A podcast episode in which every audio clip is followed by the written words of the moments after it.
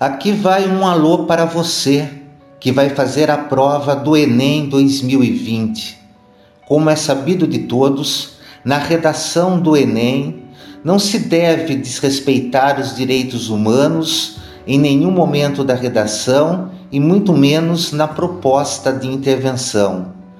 Sabendo disso, acho necessário conversarmos um pouco sobre a Declaração Universal dos Direitos Humanos.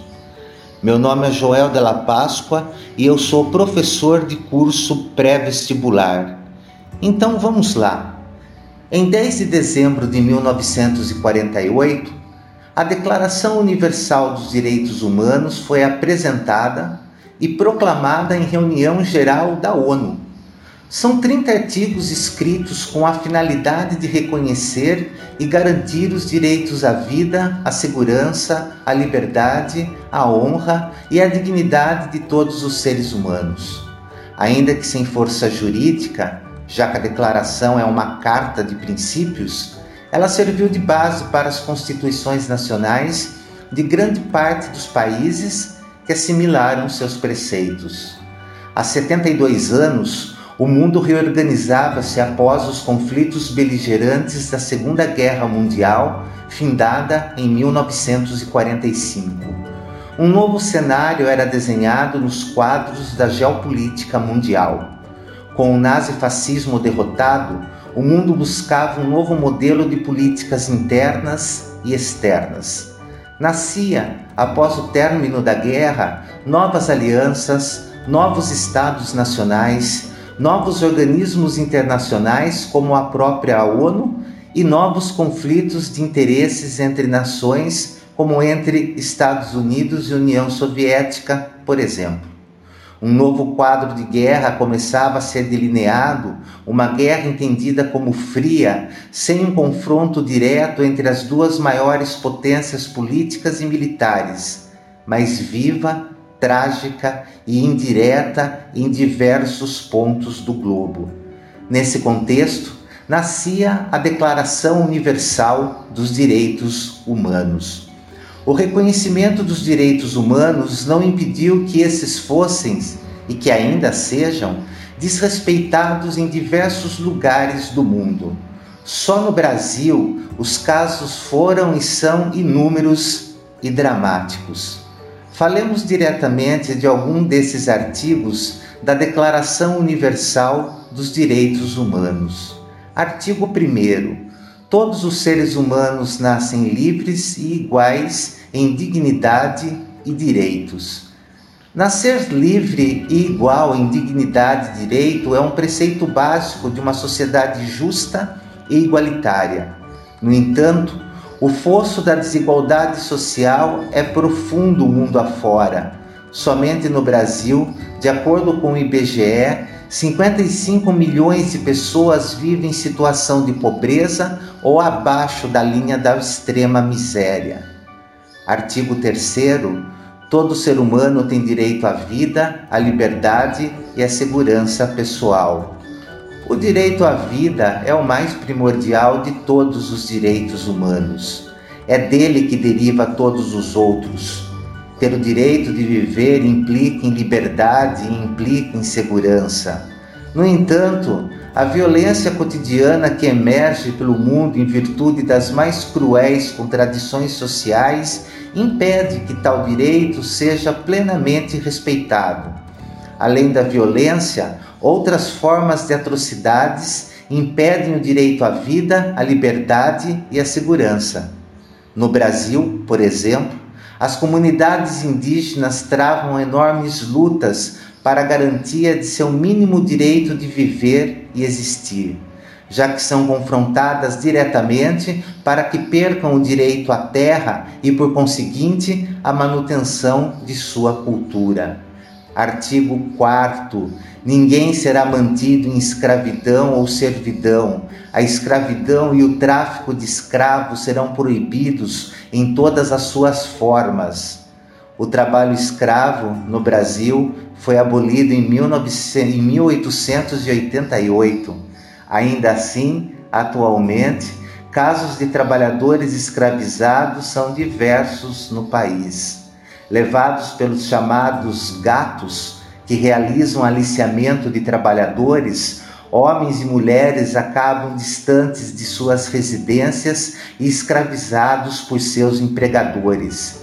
Há muito ainda a se fazer para eliminar por completo tal afronta aos direitos humanos no Brasil. Artigo 5 Ninguém será submetido à tortura, nem a tratamento ou castigo cruel, desumano ou degradante. No ano de 1964, no Brasil, com a implantação da ditadura civil-militar, inúmeros casos de torturas físicas e psicológicas de presos políticos foram registrados e ao término do período ditatorial, em virtude da lei da anistia, nenhum torturador foi levado à justiça para ser julgado por seus crimes hediondos. Atualmente, a tortura, ainda que ilegal, encontra campo aberto para ser executada. Os casos vão de prisioneiros em presídios a mulheres que são torturadas por seus cônjuges dentro de seus lares. Artigo 12 Ninguém será sujeito a interferência em sua vida privada, em sua família, em seu lar ou em sua correspondência, nem a ataque à sua honra e reputação. Todo ser humano tem direito à proteção da lei contra tais interferências ou ataques. Com o advento da tecnologia da informação, o direito humano de ter sua honra e reputação preservadas sofreu sensível precarização. Cotidianamente, vemos casos de calúnias, difamações, xingamentos, exposições da intimidade alheia, etc., deflagrados continuamente por meio de redes sociais. Ainda que o Marco Civil da Internet no Brasil, promulgado em 2014, criminalize tais ocorrências, os casos ainda são inúmeros e tal desrespeito aos direitos humanos ganha vitalidade no espaço virtual. Artigo 14. Toda pessoa vítima de perseguição tem o direito de procurar e de gozar asilo em outros países este direito não pode ser invocado em caso de perseguição legitimamente motivada por crimes de direito comum ou por atos contrários aos objetivos e princípios das Nações Unidas. O Brasil é um país que sempre recebeu imigrantes ou refugiados. Atualmente, haitianos, bolivianos e africanos buscam refúgio no país. Ainda que muitos encontrem nem sempre são recebidos ou tratados com dignidade pela população. Há muito preconceito e xenofobia expressos cotidianamente na sociedade brasileira. Também o país não realiza um planejamento para execução plena de tal direito humano. Artigo 16. Os homens e mulheres de maior idade, sem qualquer restrição de raça, nacionalidade ou religião, têm o direito de contrair matrimônio e fundar uma família, gozam de igual direitos em relação ao casamento, sua duração e dissolução. O casamento não será válido senão com um livre e pleno consentimento dos nubentes. A família é o núcleo natural e fundamental da sociedade e tem o direito à proteção da sociedade e do Estado. Em 1948, o conceito de família ainda era fundado na ideia da união de pessoas de sexos diferentes e a partir do casamento indissolúvel. 72 anos depois, o conceito de família transformou-se e hoje há famílias formadas por meio do casamento entre pessoas do mesmo sexo, além de famílias que são reconfiguradas em virtude de processos de divórcios e novos casamentos de mulheres e homens divorciados. Falta a Declaração Universal dos Direitos Humanos, o reconhecimento à igualdade de gênero e ao direito do divórcio. Artigo 17. Todo ser humano tem direito à propriedade, só ou em sociedade com outros. Ninguém será arbitrariamente privado de sua propriedade.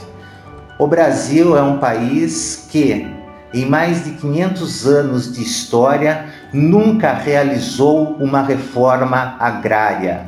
Movimentos como o MST, Movimento dos Trabalhadores Rurais Sem Terra, e o MTST, Movimento dos Trabalhadores Sem Teto, lutam em nome da justiça e da garantia desse direito humano.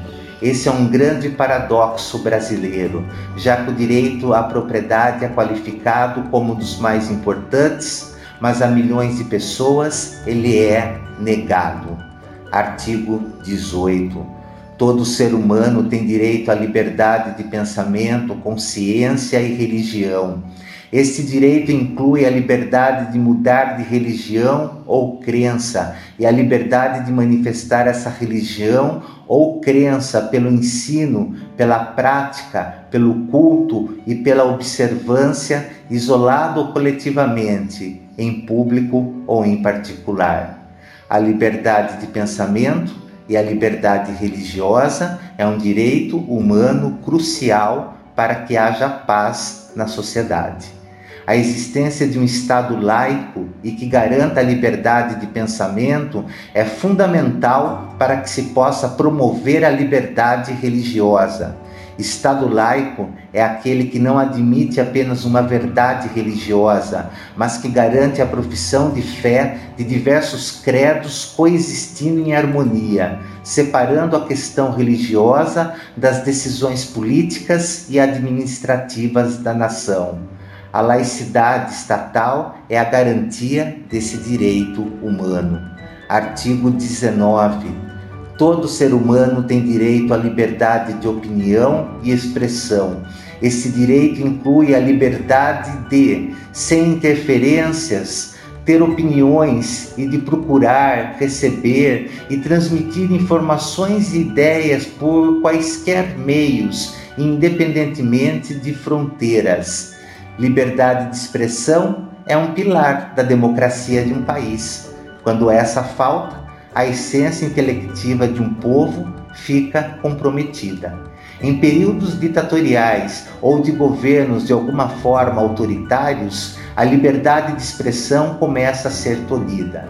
Liberdade de expressão e responsabilidade andam lado a lado para que esse direito humano seja pleno, necessário a fusão de ambos os conceitos. Muitas vezes a liberdade de expressão será confundida com liberdade de ofensa e liberdade de manipulação. No entanto, o direito humano de se expressar livremente está ligado ao direito humano de ter sua honra preservada e de não ser manipulado por nenhum veículo de informação. Artigo 23. Todo ser humano tem direito ao trabalho, à livre escolha de emprego, a condições justas e favoráveis de trabalho e à proteção contra o desemprego. Todo ser humano, sem qualquer distinção, tem direito à igual remuneração por igual trabalho. Todo ser humano que trabalhe tem direito a uma remuneração justa e satisfatória que lhe assegure, assim como a sua família, uma existência compatível com a dignidade humana e que acrescentarão, se necessário, outros meios de proteção social.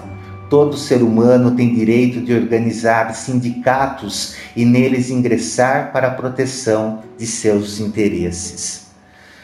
A proteção ao trabalho e ao direito de representação trabalhista é uma pedra angular dos direitos humanos.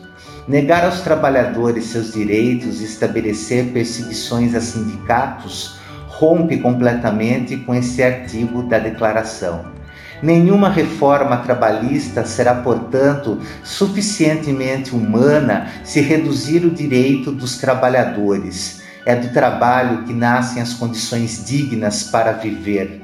Reduzir direitos trabalhistas será sempre um ataque ao direito à vida. Artigo 25. Todo ser humano tem direito a um padrão de vida capaz de assegurar a si e a sua família saúde e bem-estar, inclusive alimentação, vestuário, habitação, cuidados médicos e os serviços sociais indispensáveis e direitos à segurança em caso de desemprego, doença, invalidez, viuvez, velhice ou outros casos de perda dos meios de subsistência fora de seu controle. A maternidade e a infância têm direito a cuidados e assistências especiais. Todas as crianças nascidas dentro ou fora do matrimônio gozarão da mesma proteção social. Seguridade social é, portanto, né, mais que um direito humano, é um bem público global. A ausência dela define o tipo de país e o tipo de sociedade existente. Quando milhões de pessoas vivem abaixo da linha da pobreza, significa que essa nação massacra cotidianamente seu povo e os torna vítimas de uma política de plena exclusão social. A concentração de renda em um país é a maior marca da inaplicabilidade dos direitos humanos, da ausência completa da justiça.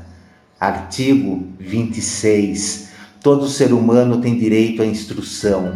A instrução será gratuita, pelo menos nos graus elementares e fundamentais. A instrução elementar será obrigatória. A instrução técnico-profissional será acessível a todos, bem como a instrução superior está baseada no mérito.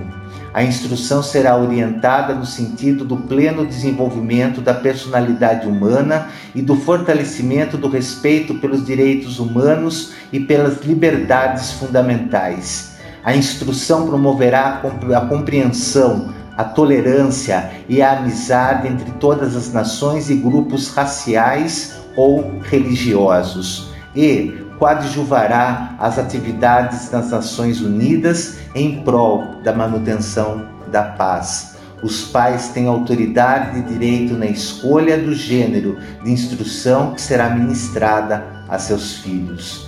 O direito à educação é um importante direito humano. Direito à educação não é apenas ter acesso a uma escola, é bem mais do que isso é, acima de tudo, direito a uma educação igualitária e de qualidade. O estudante deve gozar do direito de aprender e o professor do direito de ensinar. Perseguir estudantes e professores em seus exercícios educacionais é um ato execrável e compromete o futuro de uma nação. O direito humano de educar por meio da liberdade e da pluralidade do pensamento é o início fundamental de um projeto digno de país.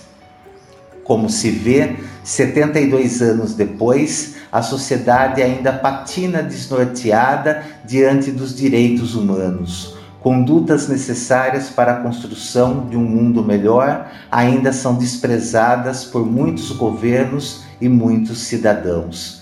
A própria Declaração Universal dos Direitos Humanos carece de acréscimos em seus artigos. Atualmente, vê-se graves problemas ambientais pelo planeta e não há na declaração escrita em 1948 o reconhecimento do direito humano à preservação ambiental.